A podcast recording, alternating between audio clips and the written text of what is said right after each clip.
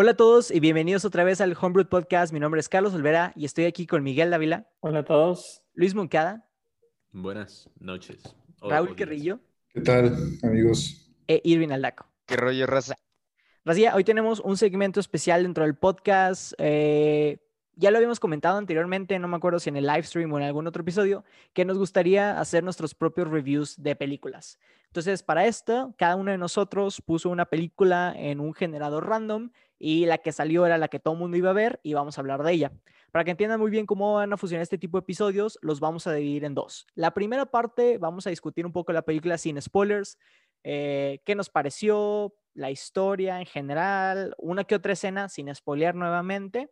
Y al final daremos una calificación del 1 al 5.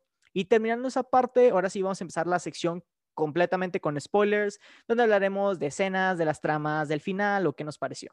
Entonces, la película que vamos a analizar o a eh, checar, review el día de hoy, se llama eh, Contratiempo. Es una película de España y básicamente se trata de un emprendedor que es acusado de asesinato y una eh, una señora que se encarga en preparar a, las personas para atestiguar, eh, llega con él y le dice de que... Irving, ¿cuál viste tú, güey? No, no, no, le estoy preguntando a Roy porque está poniendo unas caras bien locas, güey. Güey, ¿qué, película es esa, güey? Yo no vi güey, esa, Es la que todo el mundo vio, es la de Contratiempo. Contratiempo, no, bueno, es que... era, era, el guardián invisible, ¿no? Sí, sí, sí, sí, es que así se llama en inglés, güey, así se llama en inglés. A ver, sí, alto, alto, alto. En inglés se llama The Invisible Guest, el, el huésped invisible. que no, güey. Creo que hay otra película que se llama El Guardián Invisible. No, güey. o sea, yo sí vi la correcta, pero creo que Roy no, güey. Pero las dos son españolas y son de asesinatos, güey. Las dos son españolas. no. Y son de asesinatos también, güey. no, no jodas, güey. El guardián invisible. Fuck, güey. Bueno, ni modo, tendrá que ser mixto, güey, porque. No. O sea, a ver, espérense. Entonces, Irving y Roy, ¿no vieron la película de la que está hablando el No, yo no, güey. Oh, a ver, ¿cuál es la que tú estás diciendo? Y la cagaste bien duro, güey. Yo sí la vi. Pero es que, es que cuando dijiste. Yo la que estoy viendo es la, la del Bajaún. Por eso no me entendían, ¿o qué? Referencia no captada, güey. ¿De qué estás hablando? El. Güey, dejé una liga del grupo, no mames, Raúl. ¿Cómo no la viste? Dejé una liga. Güey, sí la vi, mira, déjame, te la voy a enseñar, güey. Sí, me déjame sacar No puede ser, güey. Bueno, en lo que Raúl checa su película española, güey. su historial de Netflix para checar lo que vio, les estaba diciendo que esta película entonces se centra en este emprendedor que tiene que preparar su caso porque va a testiguar porque le están acusando de asesinato. Entonces llega esta experta, eh, eh, experta en crear estos como testigos y, pues ya, ahí es donde comienza la historia. Roy, ¿checaste cuál fue la que viste? Ok. Entonces, para empezar, ¿qué, ¿qué les pareció la película en general? ¿Cuáles son sus opiniones? ¿Qué nos pueden decir? Yo puedo decir que peliculón. Me encantó esa película, ya la había visto. Creo que la vi dos veces, de hecho. Eh, sí, de hecho la vi dos veces ahorita para hacer el review. Este, bueno, podría decir que tres veces. El punto es que, ay, me encantan siempre las películas de thriller. No, esta no es thriller, perdón, es suspenso. Y esta película es un peliculón, es buenísima. No puedo decir mucho porque los voy a spoilear, pero ah, Jesús, si les gusta eh, todo esto tipo policíaco, cosas que este, no, tengo, tengo miedo de regarla diciendo un spoiler, así que nada, les puedo decir eso. Muy buena, tienen que verla. Siguiente persona, por favor. Miren, ya sé qué fue lo que pasó, güey, si se están preguntando. Tienen razón, güey, la que fue fue mi error. Porque es que la película dice The Invisible Guest, ¿verdad? Ajá. Entonces, cuando yo le, le pongo, sale el guardián invisible. Entonces mi mente se fue guest, guardián. Y la puse, güey, sin, no. pensarlo dos veces, güey. Y hasta dije, güey, ¿por qué chingado? ¿Por qué estamos viendo esto, güey? Dije, dije pinche, pinche Olvera, güey, pinche película. Guarra, güey, porque estamos viendo esto, güey. No tenía ni pies ni cabeza esa película, güey. Oh, no. Pero- No, no Porque, a ver, güey. porque a todo esto, viste. el que ganó el, el generador aleatorio fue Olvera y su- esta fue la película que él nos recomendó. Ok, para que sepan. Pero, pero espérate, creo que esta otra película de la que ustedes están hablando, yo ya había, ya la había visto o había visto un pedazo, güey. Déjame ver el trailer y en una de esas con ustedes. puedo, puedo contribuir, güey. Me, Ok. aven- me, me aviento los highlights de cinco minutos, güey. la- Pero la otra está bien buena, ya güey, porque en la otra salía el y, y el tarot, güey, y asesinatos y cosas así, güey, bien bizarros. Ah, no mames, perdón, es que vamos a callar, pero es que yo quería comentar esto, güey. Para... La mamá, güey, le decían la ama, pero como que estaba mal mentalmente, entonces hay una escena, güey, donde está la niña y se acerca y le dice, ah, le dice, tranquila, pequeña zorra. La ama no te comerá esta tarde. Y ya se va, güey. Y así cosas bien bizarras, ¿Qué güey. película viste? Con razón ahorita antes de empezar el podcast dijiste, tengo mucho que decir de la película. Pero Tenemos bueno, que güey. meterla en la ruleta, güey, para la Pero próxima. bueno, güey. No, no, güey. Pero bueno, déjame ver el trailer, güey. Ok, ok. Ah, Miguel. Yo quería nada más decir que, o sea, es buena película porque tiene muy buen di- director y si vieron Los Ojos de Julia, él es el mismo director. Y también tiene buenos sí, actores. Aparece Mario Casas. Sí, muy buenos actores. Ujú. Mira, a mí Tengo entendido que Mario Casas es de los más famosillos, ¿no? De, Sí, eh, de españoles sí, España, definitivamente. Actores. Sí, mira, yo, yo lo que puedo decir es, la yo igual que Miguel, la vi dos veces, por eso, la primera la vi eh, en un aeropuerto en Brasil, cuando uno de mis vuelos se atrasó y una de las chavas con las que iba ahí me dijo, oye, este, te recomiendo esta película, la acabo de ver, está buenísima, ponle atención, ¿no? Te, te va a encantar. Entonces yo la vi este, en una pantalla chiquita, creo que fue en el iPad, entonces, eh, y me gustó mucho, entonces eso como que puede decir mucho la película, ¿no? Que la haya visto creo que en el peor formato posible y aún así me haya entretenido mucho, estuvo muy cool. Y eh, esta película tiene, creo que esa magia donde una vez que la ves y aprendes ciertas cosas, en la segunda vez que, que le- que la notas, como que unas cosas tienen un poquito más de sentido y otras como ya entiendes el porqué de los personajes, ¿no? Entonces igual es una película que después de un tiempo vale la pena que la vuelvas a ver, pero ya con otros ojos. Entonces las actuaciones para mí fueron buenas, no, no sé si espectaculares o genial, pero no, no me molestaron para nada. Eh, la historia creo que es muy original, no he visto algo que se parezca. Bueno, ¿sabes a cuál, a cuál película me recordó un chorro? Hay una con Anthony Hopkins y este... Ay, ¿cómo se llama? No sé si es Ryan Gosling, donde Anthony Hopkins es acusado de Ah. matar a su esposa. Sí, Y este, no sé si Ryan Gosling no es un... un es Ryan Gosling. Ok, sí. Ryan Gosling tiene que probar que sí la mató. Entonces, me, me- me- siento que las películas se, se identifican mucho, ¿no? Porque tienes este misterio que lo tiene que resolver alguien que en sí no es la policía, entonces eso lo hace un poquito más interesante. Eh, en este estamos hablando que, como mencionamos al inicio, es esta persona que se encarga de, a- de crear testigos antes de que vayas con el juez, como que para proteger a los clientes. Y en el otro, Ryan Gosling es un abogado, es un DA officer. Entonces, vi muchos paralelismos en el sentido donde la historia se va desarrollando poquito a poquito y, y realmente eh, no, no es como que puedas adivinar el, de qué se trata desde el inicio, ¿no? Entonces siento que está muy, muy padre por ese sentido. Siento que la duración está perfecta y, y ya, sí, es, es, es mi opinión hasta ahorita. Ok, bueno, am, yo, la mayoría de mis comentarios me los voy a guardar para la hora de los spoilers porque creo que los paralelismos que tengo y los comentarios o a lo que voy a hacer referencia va más por allá.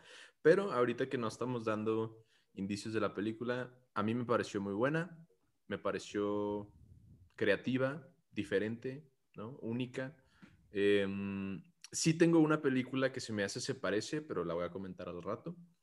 Y muy, muy, vaya, intrigante, diría yo, porque me mantuvo como... Hay, hay películas como que las puedes poner en el fondo y hacen ruido y te puedes distraer un rato de repente, pero esta como que te mantiene pegado a la pantalla porque eh, de la manera en la que estás recibiendo la información no, no te puedes despegar porque te puedes perder de algún dato por ahí importante, más a medida que avanza la película.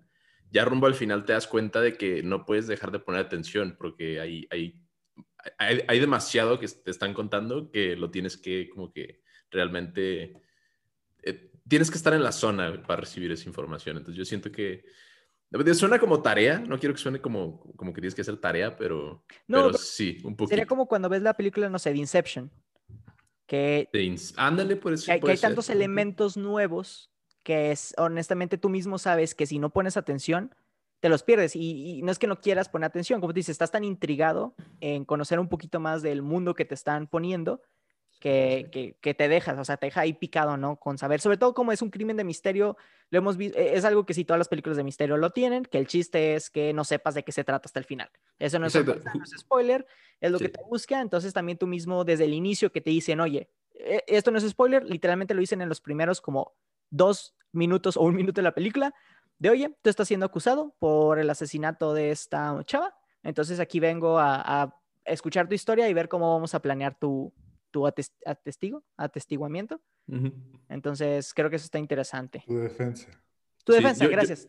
Yo, yo, lo, yo, lo, compararía un poquito como lo dijiste ahorita, o sea, una, los que conocen las cenas o juegos o actividades de murder mystery, de, como asesinato misterio, ¿cómo se dice en español? Que como, bueno, en estos juegos tú eres un participante activo, pero en este caso de la película, pues eres un participante pasivo. Estás como ahí sentado, pero tú no dices nada, nomás estás viendo cómo los demás resuelven. Y entonces tú nada más estás ahí oyendo, ¿no? Como que eres parte de, como ahorita la gente que nos está escuchando aquí a nosotros. Sí, pues como cualquier eh, murder mystery, ya sea TV show como CSI o así, ¿no? O sea, esa es como la umbrella en, en, general, me imagino. Porque, digo, ya me di cuenta que no he visto esa película, entonces... Pero yo voy a servir como la audiencia para decirles, esto no, esto no tiene sentido y Ok, está bien. y ¿a ti qué te pareció? Está muy buena, güey, la verdad. Mi historia con esta película está media curiosa porque, si no mal recuerdo, yo la vi en un camión, güey, cuando iba, no sé si de aquí para Monterrey o de Monterrey para acá. Este, la pusieron. Ya ves que siempre ponen así películas como que bien random, así que las, las encuentran y las ponen, güey. Y por lo general, en los camiones ves así de que películas en castellano, güey. Por alguna razón les mama ponerlas en castellano, entonces, pues bueno. Porque son pirata, güey. Ah, claro, claro, clarísimo, güey. Ahí le diste al punto. de hecho, que poner los subtítulos. Te voy a decir que lo más interesante es que eh, eh, cuando viajo en camión, he visto muy buenas joyitas, güey, que descubro en, en estos viajes, güey. Como por ejemplo la de eh, las aventuras de Walter Mitty, o no me acuerdo. Ah, sí, con este Ben Affleck. Sí, güey, esa también la vi en, el, en, de que en un viaje en camión, güey, fue así como que, ah, la verga, está bien buena esa película. Pero, pero sí, güey, creo que esta me la aventé ahí en un camión y yo estaba así que súper picado y la madre, güey, y todos a mi alrededor de que dormidos, bien jetones, güey, la verga. Y yo, ¿what? Y luego ya, después creo que, no me acuerdo si se la, Sí, puse la película con mi hermana, güey, aquí en la casa, y luego la vimos y le gustó un chingo, y luego se los pusimos a mis papás, entonces esta ya fue como la cuarta vez que la veo, güey, sinceramente. Ok, y te digo, ¿te ha aburrido más o qué onda? No, no, no, está bien entretenida, güey, es de esas películas que la puedes ver una y otra vez, y como tú dices, ¿no? O sea, eh, tiene tantas facetas diferentes y cada personaje tiene como que su, no sé, o sea, puedes indagar. Cada vez que ves la película, si te concentras en, cómo piensa un personaje, te das cuenta de cosas así de que, oh, shit, por eso reaccionó así. O de que, ¿cómo mierda se le ocurrió eso? O sea, de que pensar eso, cómo lo descubrió, cómo... Y luego ya, o sea, la vuelves a ver, la vuelves a ver y empiezas así como que... El pedo de esta película es que los detalles, güey. Lo dice la, la, ¿cómo se llama? Bueno, Virginia. Virginia. En la película dice que, dude, los detalles, los detalles es lo que es lo que cuenta. Y efectivamente, para nosotros también como, digamos, espectadores de, lo que está pasando alrededor, eh, digamos, somos como omnipresentes ahí, pero si nos fijamos en los detalles es donde te das cuenta de que, oh, o sea, por eso, por eso llegaron a estas conclusiones. Y, y sí, o sea, a la primera no va a ser de que, ¿qué? La vas a tener que volver a ver y luego va a ser de que, oh, y luego la vas a volver a ver otra vez y va a ser de que, ah, de que, what the fuck, eso no lo había visto antes. Sí, yo, creo que lo que se me viene a la mente con lo que dices, Irving, es tipo la película del sexto sentido, donde la primera vez que lo ves, tú te pones en los zapatos de Bruce Willis. Y muchas películas a veces utilizan un buen recurso de este personaje donde tú vives todo lo que el personaje principal sabe. O sea, tú no eres omnipresente, no te enseñan escenas extra ni nada para mantenerte como dentro de la historia, o que vayas descubriendo poquito a poquito. Me, me recuerda a la primera vez que jugamos Dungeons and Dragons, que Mario nos dijo, tienen que hacer como que no entienden el contexto. Y es difícil. Monkey, ah, Monkey tuvo un problema con eso porque él, o sea, había escuchado que a otro personaje le habían contado algo y Monkey estaba tomando acciones respecto a eso cuando no las debería tomar. Entonces, lo padre de esta película es que la primera vez que la ves, te pones en los pies de Virginia Goodman, que es la persona que está escuchando la historia por primera vez, pero una vez que la escuchas como que varias veces, el misterio ya no es misterio, pero puedes tomar como que estas pequeñas joyitas y decir, no manches, o sea, como no me esto cuenta la primera vez, o con razón esta persona actuó de esta manera, entonces siento que lo hace un poquito más interesante. Yo a mí también lo que me gusta mucho es el recurso de la narración. Eh, como tal, las películas que utilizan como flashbacks, vamos a llamarlos así, a veces siento que puede caer en un poco de aburrimiento, de, ay, otra vez el flashback, porque no me enseñas lo que realmente está pasando? Pero esta película no, siento que utiliza muy buen recurso entre lo que está pasando en el presente y lo que, está, lo que pasó en el pasado. Entonces, y también te ayuda a, no perderte. Eh, se me viene a la mente también The Witcher, la serie, que los primeros capítulos te sientes de que bien perdido, güey, si no sabes que estás tratando con tres tiempos diferentes, el pasado, el presente y el futuro. Y esta película no, desde el inicio te aplica muy buenos efectos de cámara y transiciones que te dejan claro qué ya pasó y qué está pasando ahorita. Entonces te ahorra un poquito ahí el, el revolverte con tantos temas, ¿no? Porque si hay muchos personajes, hay muchos detalles que tienes que como que seguir en el loop. Que me, me gusta mucho cuando utilizan el tiempo como un protagonista de la película, güey. Me maman ese tipo de películas. Eh, por ejemplo, esta me recuerda mucho a, igual así como de crímenes o medio de, detectives y la madre, la de Memento, eh, de Christopher Nolan, igual el tiempo ahí es un desvergue porque vas del final para el principio. Y la de Seven Sins, creo que se llama. La de, no, la de Seven, ¿no? Seven, Seven, sí. Sí, con este Brad Pitt y Morgan Freeman. Sí, güey. Es que aparte como que todas esas películas, güey, tienen el recurso también del plot twist mamalonzote, güey, que te avientan así de la nada y tú, ¿what? Igual con la de, me acordé de también una película del 2013, la de Hugh Jackman. Ah, Prisioneros. la de, ah, también es de Christopher Nolan, la de donde es un mago. Ah, bueno, no, no, yo ah. pensaba en otra, pero esa también está muy buena, güey. También es como que de misterio. Eh, igual tiene como que su fantastic moment ahí metido, pero no, la que yo decía se llama Prisoners. Eh, la sospecha, no sé. Intriga en Hispanoamérica, what the fuck. Sale el güey de Príncipe de Persia, ¿cómo se llama? Eh, Jake Gyllenhaal. Jake Gyllenhaal, sí. Es un caso de, creo que la hija de Hugh Jackman, algo así como que, bueno, o sea, del personaje en la película eh, la secuestran o algo por el estilo. Pero está, está igual, o sea, tiene un plot twist bien cabrón. ¿Qué les parecieron a los demás, no sé, las actuaciones? ¿Creyeron que un personaje estuvo de más o de menos? Yo creo que las actuaciones, como dices tú, estuvieron bien. No estuvieron así espectaculares, pero pues hicieron su, su labor. Pero bueno, o sea, a lo que recurren mucho este tipo de película es este es exagerar ciertos puntos, porque en realidad un abogado nunca te hace ese tipo de cosas y nunca lo hace con esa intensidad que este el personaje lo hace. Entonces, no es así como que tan intenso de hacer un papel casi como teatral de revivir las cosas como para poder preparar al cliente para refutar la historia. Nunca es así. Eh, lo digo porque pues yo lo había comentado con una amiga que es abogada y pues también viendo a diferentes abogados. Este, pero fuera de eso... porque, porque eso lo sabes, pero porque tú ya tienes un background de eso. Pero la gente como que no sabe de leyes, güey, eh, pues no, o sea, por ejemplo, no sé, si te pones en los pies de ese güey, probablemente no sabe ni, un carajo de, de cómo eran los, o sea, el procedimiento, ¿no? Entonces, tal vez, es- o sea, se sentía la intimidación desde que llegó la señora, güey. Sí. Pero bueno, no, digo, para sin spoilers. O sea, el personaje es duro, pero, o como les digo, de que realmente los abogados en la vida real, o sea, rara vez, yo, o sea, si es un cliente lo tratas como cliente, no lo tratas como una, como una caca, porque al final de, al final de cuentas el cliente te está pagando, entonces, este, no es así, la verdad. Pero pues, o sea, entiendo, o sea, aprovechas, exageras eso para que tenga ese dramatismo en la película, etcétera. Eh, pero fuera de eso, me gustó mucho.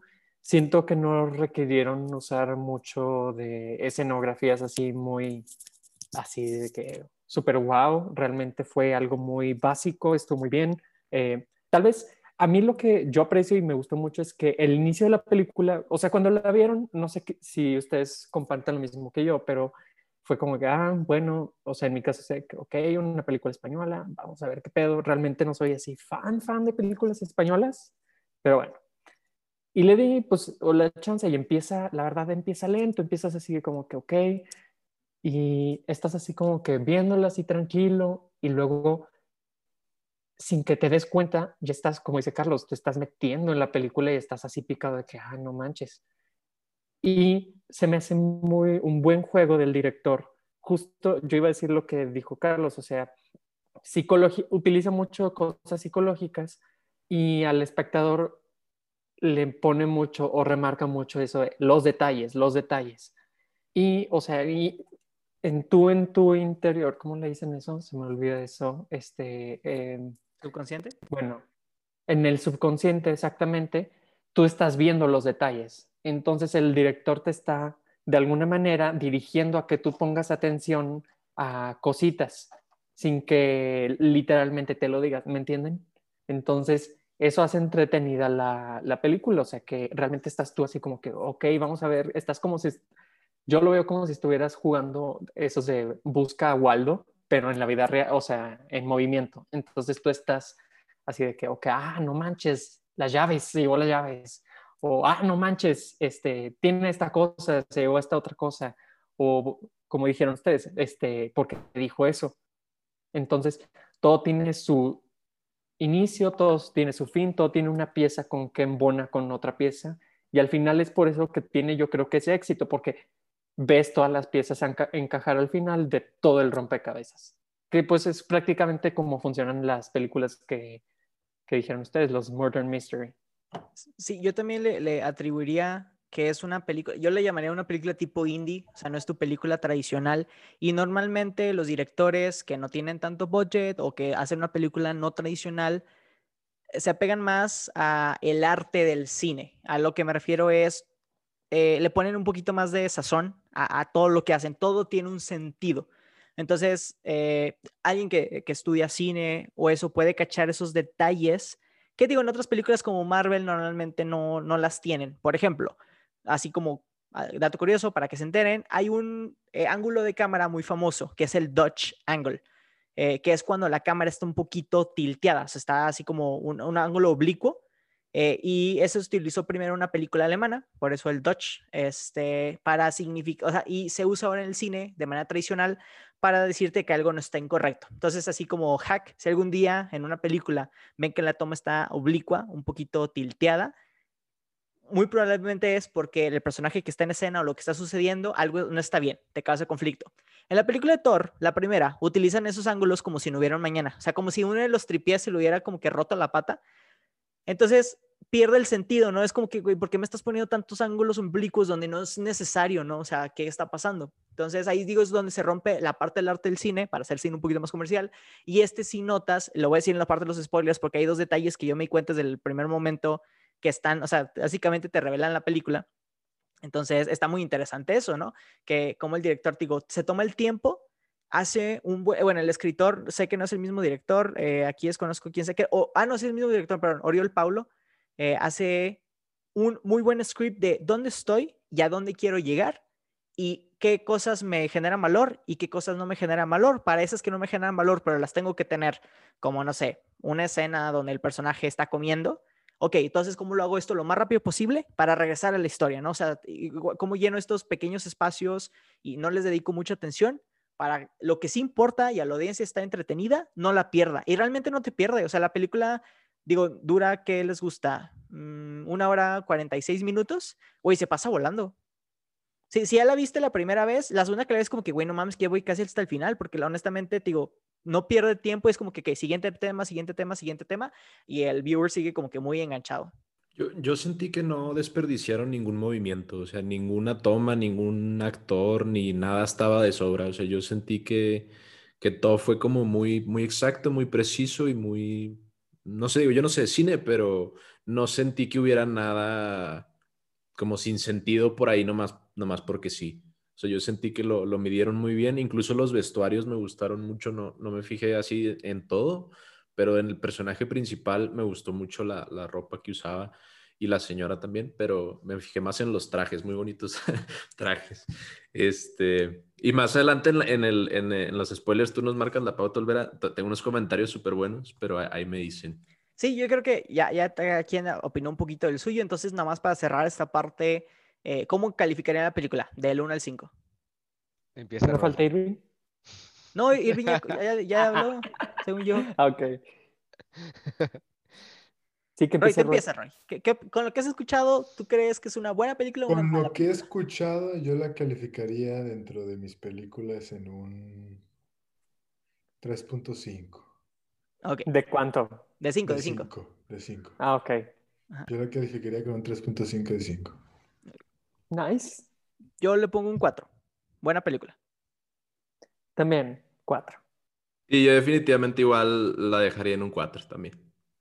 Irving, Uy. No sé, güey. Ah, sí, un 4. Un 4, why not? ok, muy bien. Bueno, pues aquí acaba como que la primera parte, lo queremos hacer corto porque honestamente la parte de spoilers es lo más interesante. Entonces, si aún no han visto la película y la quieren ver, les recomendamos que pongan pausa este episodio, vayan a ver la película y regresen para escuchar nuestra opinión. Entonces, la película, Roy. Roy, Ponle Roy, pausa, güey. Vean la, de, vean la del guardián invisible, perro. Luego regresen. Y pues no, no, no regresen porque no la vamos a comentar, pero Le ponemos pausa, vamos a ver esa y tú ves la otra, güey. Ya regresamos ahorita.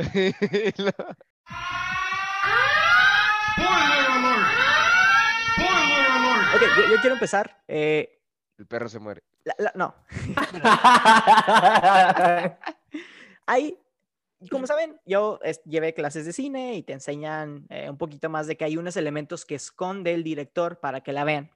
La primera vez que la vi, me dijeron, te va a encantar, güey, hay un plot twist que no te imaginas y lo que sea. Y, ah, está bien. En la primera escena, cuando Virginia va entrando al departamento este, ya ven que sale el elevador y toca la puerta. Detrás de la puerta hay un cuadro gigante que no sé si le pusieron atención de que era el cuadro. Ok, para eso le tomé una foto, güey, y les voy a compartir ahorita mi pantalla súper rápido. Me dicen cuando la pueden ver. ¿Ya lo pueden ver? Yeah. ¿Sí? Yeah, sí. Ok, para. yo- otra vez, esto lo estoy sacando yo con lo que estudié de cine, con lo que me enseñaron. Intenté buscar que el director me apoyara con esto. No encontré ninguna entrevista, ningún artículo, entonces honestamente puede que me esté equivocando, pero esto es lo que yo vi. Entonces, en este cuadro gigante, si ven, hay capas. O sea, es, es como un, un- te, te está invitando a, a, no sé, como que te guía, ¿no? Es un túnel, es como que esta estructura. Yo cuando lo vi, lo que a mí me dice es que la historia va a tener como que diferentes niveles, diferentes etapas. Y realmente lo tiene. O sea, tienes la etapa donde el personaje cuenta su historia y luego hay un plot twist, y luego hay un plot twist, y luego hay un plot twist, y al final ya descubres qué es lo que es. Entonces, este fue el primer como que recurso visual que a mí me dijo que "Mm, esta historia va a tener como que diferentes versiones, diferentes capas, diferentes algo. Entonces, lo primero que me digan, no le voy a hacer caso. Entonces, para mí es cuenta que los Digo, fue, fue algo malo. Honestamente, yo supe de qué se iba a tratar al principio por esta segunda foto. Había un cuadro en la casa de este señor, que no sé si vieron, que era de la cajuela de un coche. Y ah, La verdad tenés- no, no lo había visto, la Ok, verdad. sí, güey. ¡No manches! ok, ajá, güey, está con otra vez. esto es No le pongo atención a nada, Ok, güey. pero pongan atención, güey. ¿Por, qué- por qué para mí es bien importante esto? Uno, porque al, al vato lo meten en la cajuela del coche para matarlo, para sepultarlo, ¿sí? Entonces te está diciendo, uno, ¿dónde está la víctima? O el inicial, ¿no? O sea, ¿qué es lo que está causando todo problema? La muerte de este güey que está en el coche. Y el segundo, el carro no está completo. Lo que me, a mí me dijo de manera visual que la historia que le estaba contando era la mitad, ¿sabes? O sea, no estaba contando como que todo y la historia de él se centraba en la cajuela, cuando la historia de ella se centraba como que la parte padre del carro, ¿no? Porque está, sí, así lo ven, está de que súper mind blowing, ¿no? Me Sí. bastante lógico lo de la Yo- cajuela, güey. Yo quiero, yo quiero partir de ahí con, con algo que, no sé si ya terminaste, pero Pues nomás, nomás Sí. quería saber como que qué opinaban, porque digo, repito, esto me lo estoy sacando de mí, no, sí, del- de- ok. Ajá. Pero makes sense, ¿no? O sea, makes sense. Sí, o sea, sí. ¿por qué tendría un cuadro de un carro de la cajuela si toda la historia se trata de este asesinato donde el cuerpo termina en la cajuela del carro? ¿Y por qué está a la mitad? Porque no es un carro completo, güey, porque la historia que le estaba contando no era completa, solo estaba contando su versión, su mitad. Sí, güey, a mí me- me- muy buen argumento. Sí. Bueno, de- y de hecho, Tienes un 10, felicidades. Gracias, Y- qué bueno que es de comunicación. Yo, yo me voy a. me voy a apoyar de lo que dijiste, güey. Porque yo igual noté una cosa, bueno, y creo que todos, ¿no? A la mitad de la película, más o bueno, no sé si exactamente a, qué- a qué punto de la historia, pero nos damos cuenta de lo que tú dices, de que nuestro titular, el protagonista, el señor Doria, no es un narrador de fiar, es un narrador inconfiable, ¿sabes? Eh, yo, yo ya lo he mencionado una vez aquí en podcast, pero hay una cosa que se llama el efecto Rashomon, que se basa en una película de Akira Kurosawa de 1950, donde un asesinato es narrado eh, por cuatro testigos de cuatro maneras diferentes. Y en este caso, en esta película que vimos nosotros, no hay cuatro narradores, solo hay uno. Pero el efecto es el mismo, porque nos, yo, yo al menos desde el principio pensé que el narrador era de fiar. O sea, yo, yo estaba tomando lo que él decía como ley, que eso era lo que había pasado. Y poco a poco nos vamos dando cuenta, gracias a la, a la señora, que, que ni de pedo, o sea, que lo que él está diciendo no era así, ¿sabes? Entonces, yo, yo, bueno, el narrador que no es de fiar, en este caso, el señor Doria es el, el mentiroso. Hay, hay varios tipos, pero él es el mentiroso. Es un narrador que se eh, representa de una manera poco honesta o obscura para parecer algo que no es. Y entonces eso me, me llamó mucho la atención. Eh, nada, pues eso, fue lo primero que noté. Ya después diré otras cosas, pero... Regresando al tema de las capas, la- las quería dividir, según yo, es como las veo. La primera etapa es cuando él te cuenta la primera historia, ¿no? Estaba en el cuarto de hotel, mataron a mi pareja, no sé quién fue, ¿sí? Despedida.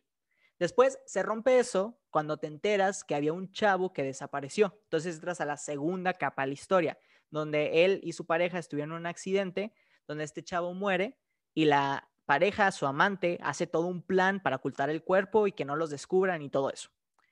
Llega una siguiente capa donde se descubre que eh, el hombre, el morro este, estaba realmente vivo antes de que el carro lo tiraran al pantano. Entonces aquí es donde ya rompes otra vez con no mames, güey. O sea, este güey, ajá, o sea, ¿qué pedo con este vato? Y al final se rompe la última historia donde él era realmente el que dio todo el plan, no la chava.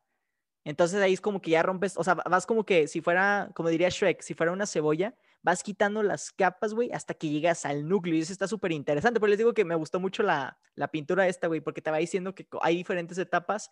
Y cuando llegas al final es donde ya todos los elementos, pues, tienen sentido. Y, y- me gustó mucho ese recurso, para que lo, lo, lo la ves. Pero es, es un recurso, como dije, narrado en flashback. Entonces, cuando el vato cuenta la historia, la morra tiene diálogos y tiene acciones. Al mero final, la defensora le dice, pero según tu historia, güey, yo sé que tú fuiste el, o sea, realmente el creador, el manipulador, el asesino. Entonces, ahora el vato es el que se pone en las posiciones de la chava, güey, tiene los diálogos de la chava y todo tiene sentido, todo como que empieza a conectar en el puzzle. Entonces, para el espectador es un como que reward muy bueno. El, no, güey, no mames, que sí es cierto, o sea, todo makes sense, esta morra no se puede inventar porque si juntas las piezas, lo que contó el chavo no tiene sentido con lo que realmente sucedió. A, a mí me recordó... que- Dices que en esta escena lo que está muy chingón es el recurso este visual de el shift de la chava al chavo y ahora visualmente la replicación. Sí, o sea, digo, es la misma escena, Ok. mismo vestuario, pero ahora literalmente cambian de lugares y cambian de diálogos, literal. Ese es, O sea- el, ese es el orgasmo. El orgasmo cinematográfico. El jouissance. Ok. Sí, no, yo lo que iba a decir era que me, me recordó un poquito, no sé si la vieron, la del ilusionista. Pero la, la diferencia, siento yo, es que eh, mientras que en el ilusionista las piezas se encajan en el rompecabezas y te muestran toda la historia eh, fáctica, o sea, como sucedió tal cual, el plan maestro, vaya, acá eh, nunca te queda claro quién está diciendo la verdad hasta se supone el mero final. Lo que me, lo que me llamó la, la atención un poquito que hemos dicho aquí también es que a mí se sintió como una mezcla entre esos problemas como hay una habitación completamente cerrada y un lápiz roto y un señor muerto, pero nadie entró ni salió, o sea, como en la película, ¿no? Estos problemas de, no sé cómo les dicen, imposibles de resolver en teoría. Este, eso cruzado con, con como el, la película de, del ilusionista, un poquito con CSI más o menos. No sé si, si, si lo sintieron así, pero yo más o menos lo sentí así. Es como jugar al, al de club, güey. Pero viéndolo así de que en una movie. Fue el señor bueno. verde en la biblioteca, güey. Yeah.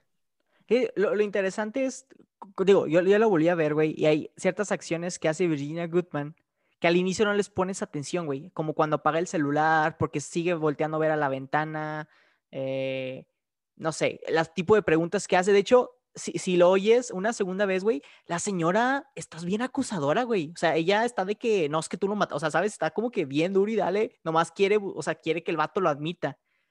Entonces, que al inicio, como, como decía Mike, si no entiendes de leyes, güey, estás igual que el vato de, ah, no mames, por eso es la mejor, ¿no? Porque te presiona para, para cubrir todos los detalles. Y luego cuando te enteras que Virginia Goodman es realmente la mamá del niño asesinado y que lo está haciendo para, para sacarle la información, güey, todas las preguntas que dice te están diciendo así como que, güey, o sea, ¿qué estás haciendo ahí? Te, te están metiendo en la trampa más tramposa del mundo.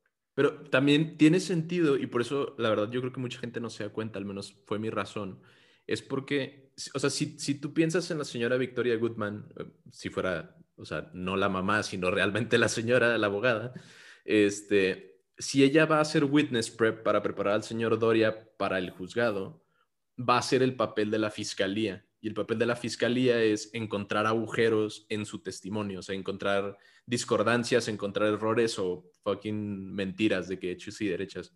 Entonces, por eso el hecho de que ella sea tan dura o que lo esté como que a huevo de que fuiste tú, fuiste tú, güey, pues es lo que hace la fiscalía, ¿sabes? Entonces, por eso a mí no me llamó tanto la atención, porque ella lo presiona tan duro como la fiscalía lo presionaría en un juicio de verdad. Entonces, por eso sentí que no era tan, tan raro. Pero ya al final, pues sí, sí te das cuenta. Sí, es es que que el el- güey, el- el- el güey se imagina que pues al final va a ser así como que, pues claro, o sea, todo tiene un sentido, o sea, me está presionando para el, para que después podamos armar juntos una historia que pueda convencer a la fiscalía y que ya, o sea, tapar como que esos huecos en la Exacto, historia. exacto. O sea, tienes que armar tu, tu testimonio de que ironclad, de que sin huecos argumentales ni nada, güey. Y eso es lo que crees que están haciendo. No, de Digo, hecho, y por, Y, y por eso se llama... eso, eso es lo cabrón que me hizo pensar y, y dices, fuck, o sea, se- o sea, en el mundo sí, de, de pedo que sí hay abogados, güey, así buenísimos que puedan y que lo han hecho, güey, o sea, en la historia como que han logrado salvarle el caso a, a- a sus clientes, güey, a pesar de las cosas que hayan hecho, lo que sea, pero, eh, o sea, si convences, convences. Digo, y por eso se llama la película Contratiempo en sí.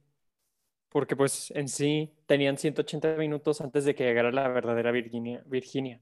sí. Entonces, sí, sí, que- que- entonces Oye, pero Pero- bueno, no- pero- no pero- sé. pero- pero, desde el tema de y por contratiempo, eso era, por eso ella es agresiva, por eso ella es así. O sea, Sí, sí, y, y algo bien padre, güey, que ahorita que dices de contratiempo, es que tú todo el, todo el momento estás pensando que el contratiempo es que el vato mató al chavo, entonces ese fue el contratiempo, no algo que salió de mano, cuando realmente el contratiempo es la señora corriendo contra el tiempo para sacarle la información, entonces también la película tiene un otro como que sentido, y a- al inicio, uno de los plot elementos principales, güey, que me encantó fue que inicia la película y la señora pone un cronómetro y le da clic y empieza Sí. a correr. de que- Y cuando se acaba la película, el cronómetro llega a cero y llega la nueva, la verdadera Virginia Goodman, ¿sí? Entonces hay muchos elementos que utilizan como el periódico, güey, que es un fotomontaje eh, la, libreta, güey, cuando escribe cosas, pues realmente no escribe nada, que es como que, güey, no mames, o sea, realmente está muy bien pensado todos los ele- Lo mencioné en en el, capítulo pasado, güey, de películas malas. Si muestras una pistola en la escena, tiene que ser disparada. Y esta película, güey, todos los elementos que muestran, incluso los cuadros que los muestran, pero no los muestran, tienen un sentido. Y eso hace una película súper interesante como para volverla a ver diferentes veces y decir, ok, güey, ¿qué me perdí? ¿Qué onda con la pluma? ¿Qué onda con el cuaderno? ¿Qué onda con las cortinas? No sé, para que tener un poquito más de información y que digas que la neta está muy buena la película. Exactamente, no hay ningún elemento que se desperdicie, o sea, todo, todo, todo, cualquier detalle se va a utilizar y va a ser parte del clímax o parte de, de la solución de todo este rollo. Y realmente ya después entiendes tú de que, ah, pues porque estudió teatro, hizo todo eso, es la señora Laura, etcétera. Uf, uf. Oh, no manches, eso no me había dado Este, cuenta. Yo me voy hasta el final, güey. pero, pero, pero, pero, nomás déjame, déjame digo algo. Según yo, bueno, lo del contratiempo de- del cronómetro definitivamente, eso sí es cierto porque no me había dado cuenta, pero también se llama contratiempo porque cuando, cuando la amante de Doria va a la casa, o sea, la terminan remolcando y todo esto, y que le llama el esposo, a su esposo le miente y le dice, es que tuve un contratiempo. Y el contratiempo es el mierdero en el que se metieron porque hicieron muy malas decisiones. Pero según yo, o sea, ahí fue donde yo entendí por qué se llamaba contratiempo, ¿no? Creo que, Sí, no- es creo que- que inclusive mencionan la palabra varias veces. Sí, es lo que y decir. Y lo- varios personajes. Lo interesante la- aquí es que cada personaje tiene su propia relación. Como tú dijiste, güey, el, el tiempo es un personaje y cada persona tiene una relación con eso. Para Virginia Goodman es sacarle la información antes de que llegue la real para poder eh, como que justiciar a su hijo. Para la chava fue algo malo que salió. Para el güey es no quiero que me metan a la cárcel. Para Félix es necesito encontrar el último eslabón perdido para que a mi cliente no lo metan. Entonces, como que cada personaje tiene esta relación, como tú dices, Irving, con el tiempo y cada quien tiene su propia pelea contra él. Está bien loco, güey. Yo nomás quería comentar que en la parte final, como que. O sea, el, el, ya, ya para cuando ella baja, güey, que sale del elevador y, y, o sea, ya para eso, pues ya sabes qué pedo, ¿no? O sea, ya dices, a la verga. Y luego todavía, o sea, ahí es como que, wow, o sea, llegas como que a la, a la meseta donde dices, ya, güey. O sea, hasta aquí ya no se puede poner mejor este pedo, güey. Estuvo con madre. Y todavía, güey, todavía, además de eso, o sea, así como que la cerecita en el pastel fue la escena donde se empieza a quitar de que todo, güey. Las O prótesis. sea, sí, las prótesis y eso, y tú de que, wow. O sea, porque no había necesidad, o sea, si te das cuenta, no había necesidad de hacer eso, pero, o sea, a ti te da como un yeah, porque aparte es como que es la, ven- o sea, es una dulce venganza, sweet vengeance, o sea, eso al final. Pero fíjate que sería meta, pero no es meta porque sí la está viendo por la ventana. Sí, exacto, Entonces no es tan meta. Sí. exacto, ¿no? exacto. Y creo que está interesante porque como dice Monkey, al inicio apoyas al personaje de Doria y estás como que, ah, güey, no mames, que, que tu, tu- tu pareja, tu amante te hizo esto y no, güey, tú puedes, tú sale adelante, qué mal pedo. Y luego poquito a poquito, güey, el, el héroe se transforma en el villano y la villana se transforma en la heroína. Entonces, digo, es este como que cambio de balance que es muy gratificante para el espectador. Otras dos cosas que quería tocar que a mí me gustaron mucho es, fue el detalle de- del asiento. Ya ven que la, la- digo, este lo comentan en la película, digo, no es así como que algo escondido, pero un detalle que no está tan, tan obvio, pero sí se nota, es cuando el papá va a visitar a Doria en el evento del emprendedor. Y el papá, que no fuma, bueno, no sabemos si fuma o no, pero nunca se había visto Ah, que güey, fumara, le cuando- pide el cuando lanza el encendedor, ence- güey. Sí, Y cuando lee el encendedor, ve que era el mismo encendedor que la morra tenía de que en el carro, güey. Entonces ahí es como que, güey.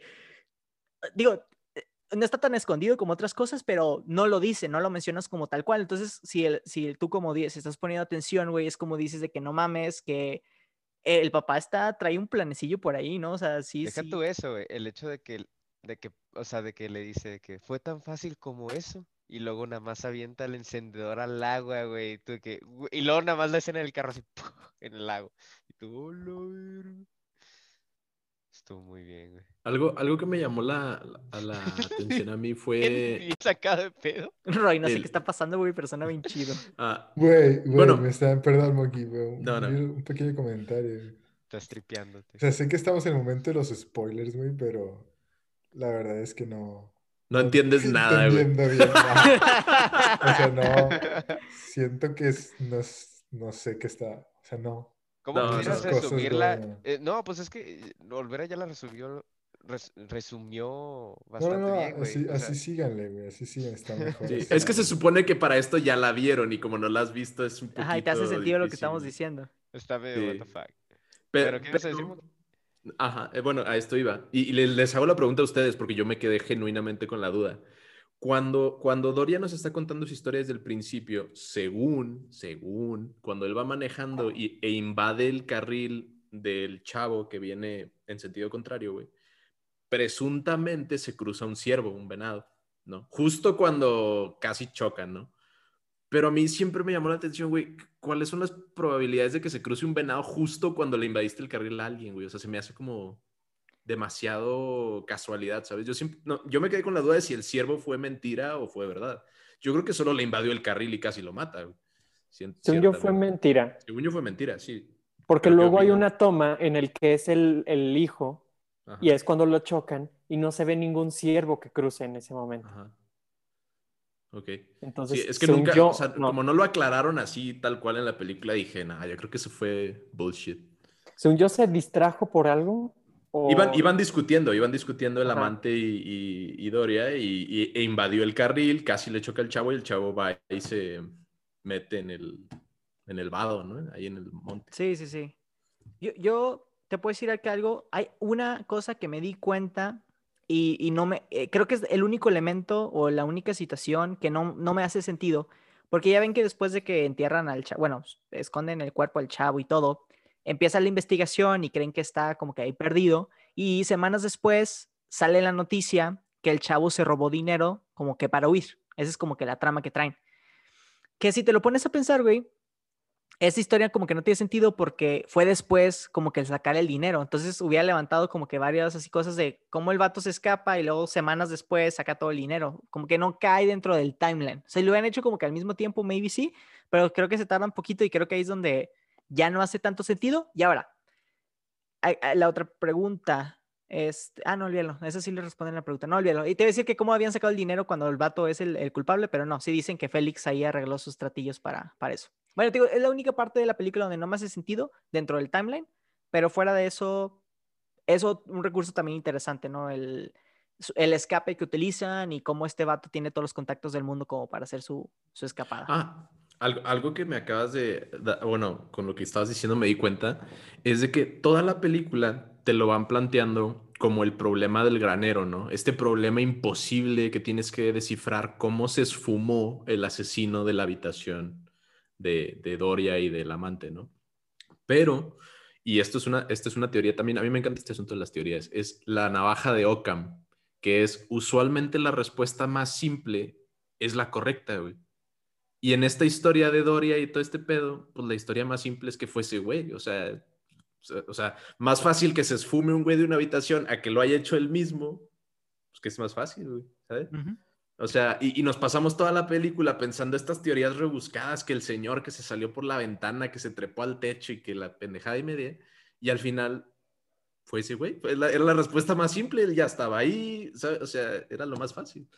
Y es, esa es la teoría de la navaja de Oca, a mí me parece interesante, se me ocurrió ahorita apenas, de hecho. Me acordé del, del acertijo del, del cuarto, la soga, el güey muerto y agua en el suelo, güey. ¿Se los Ah, pues es el- igual que el, del, que el del granero, ¿no? Sí. Lo, lo, lo mencionan en la película. Yeah. Lo utilizan como ejemplo. Sí, a- algo que también a mí me gustó es que eh, hace sentido, güey. O sea, digo, tú eres, la primera vez que lo ves, güey, tú literalmente eres fucking Doria, escuchando casi casi que tu, cómo te van a defender. Entonces, cada vez que Virginia Goodman te dice tus soluciones, tú, ah, ya, ya sé cómo pasó, güey, sí, no, qué mal pedo que era este, el hijo de, ¿cómo se llama el papá? Este, se me fue el nombre, este, Tomás Garrido. Qué mal pedo El que Tomás del Garrido. papá. hijo Perdón, el papá del hijo. Este, El que, ah, no, no mames, que, ¿qué es eso? Y luego te cuentan otra versión y tú, ah, sí, cierto, güey, ¿cómo no me di cuenta? Claro, esta es la versión final, güey. Y así te traen de un lado para otro hasta que, como, incluso te, te voy a decir algo, nunca sabemos la historia como tal, tal, ¿sabes? O sea, porque la, la última versión que escuchamos es la de Virginia, de cómo ella explica qué fue lo que pasó, que el vato se enojó y que la atacó y así, pero nunca realmente te dan tu último, como que la versión final, ¿no? O sea, la versión como que real. Y eso es algo también muy interesante porque el final se queda un poquito ambiguo, donde cosas como lo del ciervo, cosas como lo, de- lo lo del espejo, de si realmente se pegó o no se pegó, si utilizó otro recurso, como que dónde queda ahí. Y, y te digo, se queda ahí como que un misterio, ¿no? Por resolver, que nunca se va a resolver, porque no es como que vaya a haber segunda parte, Contratiempo 2, la venganza. Yo sé que, pu- bueno, a mí me quedó una duda, pero no sé si esto, digo, no me acuerdo si lo resolvían ahí o no. Este, ya, ya ven que, pues anuncian que el güey se desapareció y está todo el mundo buscándolo en el bosque, rastros y la policía y todo. O sea, sí se ve, bueno, aparte es España, ¿no? O sea, allá sí tienen como que una policía de, o sea, detectives así bien, bien, ¿no? O sea, forenses. Pero, este, porque dicen que eh, encuentran la escena del, del, o sea, como que hubo un choque. Y bueno, para todo esto, pues el papá ya le había contado a la policía de que saben qué es, que una, recogió una señora y bla, bla, bla, y todo ese rollo, ¿no? De que se me hizo sospechosa porque, pues, bla, bla, bla, y se le paró el carro. Entonces, fueron a ese lugar y encontraron, ahí es donde dicen de que encontramos los restos de un BMW que era el carro de usted. O sea, venía el nombre de usted. Pero si encontraron los restos del carro, pues pudieron haber encontrado la sangre del güey que estaba goteando del carro, ¿no? Ah, sí, sí, la, pues, digo, sí, Ajá. y ajá. Entonces ahí hubiera sido de que, claro, güey, o sea, hubo, aquí hubo un asesinato, porque, bueno, o sea, hay rastros de, de sangre que no sabemos dónde quedó esa persona. Entonces, weird shit. Sí, no, no lo mencionaron, pero pues sí, o sea, yo supuse que sí lo habrían encontrado, aunque no lo dijeron, pero La, otra cosa que podemos creer es que ya ven que así como arreglaron la coartada de que él sí estaba en Francia, en París, perdón, y que el BMW sí se perdió y así, probablemente arreglaron como que la parte de la sangre. De alguna manera una, de que, no sé, sangre, una power sangre ciervo, ahí. ¿no? Sangre ciervo, o sea, como dijo la, morra. No sé. A, a mí me gustó, ¿sabes qué me gustó un chorro, güey? Digo, la primera vez que lo vi, ya ven que cuando el vato está a punto de aventar el, el carro al lago, escucha un, un como rustling de hojas y voltea y es un ciervo. Y tú, ah, no mames, güey, qué, qué, qué mal pedo que el ciervo estaba ahí. Y luego después, güey, pasa la película y dice, no, es que creo que no era un ciervo, güey, creo que era una persona que me estaba siguiendo y tú, güey, no mames. Digo, cuando estás siguiendo esa, o- eh, esa otra línea de la historia, se, se vuelve interesante que, Güey, no mames, eh. que otros elementos volvieron. Esa es la primera vez que creo que un elemento cambia, o sea, de un personaje que existía a otro, previo al, al final switch up. Era el Que, patrón que- que de- decía que era el conductor. Exacto, el, el que. Ajá, exacto. Sí, sí, sí. Digo, ese, ese, esa escena, ese visual también me gustó. Eh, no sé, güey, la, la película esta está muy buena. Una, una escena que yo también dije que, que jodido fue cuando lo de que le, le llaman al teléfono al chavo y que la chava no sabe qué hacer y no sé en dónde esconderlo y luego lo pone en el sillón, güey. Entran los papás y la morra está así de que a un lado del sillón y el, son- el sillón sonando, güey. Pero fíjate que esa, esa morra, escena, esa escena sí te da, o sea, antes de descubres que, que ella era la que estaba como nerviosa porque ella se sentía mal, tiene sentido, güey, porque hasta ahorita te están planteando que ella es una mente maestra, sociópata fría, ¿sabes? Pero esa escena del celular, güey, te dice que no es cierto, güey. O sea, que es una persona que está nerviosa, que no sabe qué está haciendo, que se siente mal, güey. O sea, que está asustada, güey. Y suelta el teléfono así casi que lo avienta, güey, ¿sabes? O sea, eso no es una mente calculadora, güey, ni de pedo. Pero en ese momento de la película no lo sabes. Y luego lo mejor es que le dicen de que, ¿no escuchaste un celular? Y la chava de Y que, la borra, "Nah". Y de que, ¿Celular? "Nah". ¿De qué hablan, güey? Creo que, eh, ahorita que lo dices, Monkey, ahí es donde ella se vuelve la única narradora fiel de la historia. Entonces, que sí, o sea, digo, no me he dado cuenta, ya viéndola dos veces, pero sí, o sea, ahí, ahí es también un, un guiño del director diciéndote, es que ella es la que sí está contando, porque eh, eh, creo que es el único momento de toda la película donde ella narra. Porque en todo el resto del vato, bueno, ella, como ella se muere al inicio de la película, eh, creo que es el único momento donde ella lo narra y, y sí tiene razón, o sea, narra como se le cuatropeó todo y andaba bien nerviosa y así, como tú dices, no, no, no va con el personaje de fin fatal que había creado Doria para ella. No me doy cuenta, Monkey, muy bien. Nice catch. Yeah, yeah. Y es que eso es lo interesante, o eso es el, el- en sí la base de toda esta película, o sea, que, que tenemos un, un recurso narrativo que es inconsistente, o sea, que no es de, que no es de fiar. Y, y, y- y ese, y así se va desarrollando la película a través de un narrador que no nos está diciendo la, la verdad o la verdad completa, hasta que se la sacan al final. Oh, wow. La, la A verdad. ver, a ver. A ver, a ver, a ver. ¿Qué película estaban viendo? ¿No? Eh, ahorita que dijiste algo de- del narrador, fíjate, me quiero salir un poquitito, poquitito, güey, de la película. Me recuerda a la serie de libros de The King Killer Chronicles, de El nombre del viento, donde el narrador es Quoth y honestamente es un narrador no confiable, güey, porque él te cuenta toda su historia y como pasa en muchas eh, narraciones del protagonista, pues no dices lo malo, dices todo lo bueno, dices que eres súper genial, súper guapo y súper perfecto, ¿no? Entonces, ese libro también está muy interesante porque como no hay otro narrador, güey, hay, partes de la historia donde tú dices que, güey, es que no sé si creerte, ¿no? Esto ma- makes no sense, ¿no? Entonces, digo, así nomás como dato curioso, a veces es muy interesante tener este tipo de historias donde tú no puedes confiar en el narrador y tienes que tomar lo que tú creas que sí y tienes que tomar lo que no. Entonces, tú vas jugando como que un poquito con la historia. Ya esta segunda vez que ves, digo, ves el rewatch, obviamente ya no le crees nada, pero pues como que, ¿cuál es la palabra? Hu- Humor him, ¿sabes? O sea, puedes como que, ok, déjame veo cómo tu, tu historia hace sentido y te pones ahora en el rol de Virginia Goodman, donde ya conoces toda la historia, conoces todos los detalles, lo único que te falta es saber dónde está tu hijo. Entonces ya, ya te pones en el rol de ella y, y las preguntas que hace, te dice, sí, ándale, pregúntale eso, eso está de que súper al tiro. Entonces como que se vuelve interesante. Como en la primera watch eres Doria y en la segunda eres Virginia. Quería, quería mencionar algo súper rápido. Lo encontré aquí en internet. No vayan a creer que soy un film buff. Bueno, no tanto.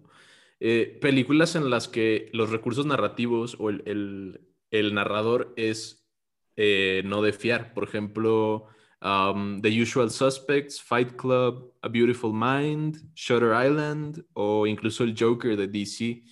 Que las historias que te cuentan eh, a- en el transcurso de la película se revela que son otra cosa completamente o, o que no sucedió tal cual, ¿no? Sí. Ahí está. Muy bien. Son algunos, de los- algunos ejemplos, por ejemplo, si algunas ya las vieron, pues pueden relate. muy bien. ¿Alguien más quiere comentar algo? ¿Cuál es lo siguiente que vamos a ver? No sé, ahí le dejamos para, para- luego le ponemos el randomizer ahí para verla. Y Roy, por favor. Y luego otra vez, Carlos. No, no, no, yo ya no contaría. Yo creo que las que quedan, de las cuatro que quedan, o sea, vemos una de esas. Roy, por favor, ve la, la correcta esta vez para que puedas participar un poquito. Sí, Güey, hay que qué hacer el review del. Guardián Invisible. güey. Te recomiendo, Roy, si tienes tiempo hoy, la veas. La verdad es que no lo voy a ver, pero, pero la voy a ver Gracias, pero no gracias. en algún día, algún día la veré. No, ahorita, ahorita no, porque estoy terminando de hacer mi ensayo, pero, Está bien, acá habla. pero sí, sí la veré algún día. Muy bien. Y para el público ¿Alguien- que nos esté escuchando, eh, pues si les gustó la película, si no la han visto y luego la ven, ahí déjenos en comentarios de qué les pareció, qué opinan de nuestras opiniones. Es la primera vez que hacemos como un review completo de una película. ¿Están de acuerdo con nosotros? ¿No están de acuerdo con nosotros? Queremos saber. ¿Qué más le agregaría? Ah, ¿qué más le agregaría? Sí, sí, sí, sí. Si tienen ahí Ah. consejos de que saben que queremos también escuchar su opinión sobre, I don't know, la música, pues también podemos comentar sobre eso sin ningún problema. Súper rápido, fun fact de Akira Kurosawa.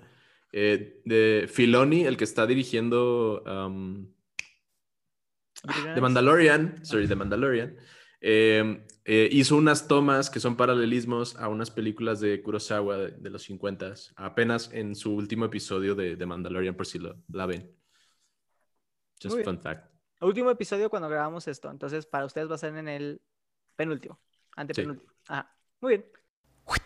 Esto es todo por hoy. Muchas gracias por escucharnos. Si les gustó el episodio, no olviden compartirlo con sus amigos y dejarnos una reseña en Apple Podcast para ayudar a crear una comunidad más grande. Nos puedes encontrar en Twitter como arroba homebrew-p o en Facebook e Instagram como arroba hmbpd. Ahí pueden comentar, darnos sugerencias, hacernos preguntas e interactuar con nosotros. Estamos en todas las plataformas para escuchar un podcast. Tenemos el siguiente martes con un nuevo episodio. Nosotros somos Miguel, Luis, Raúl, Irving y Carlos. Nos vemos en la próxima.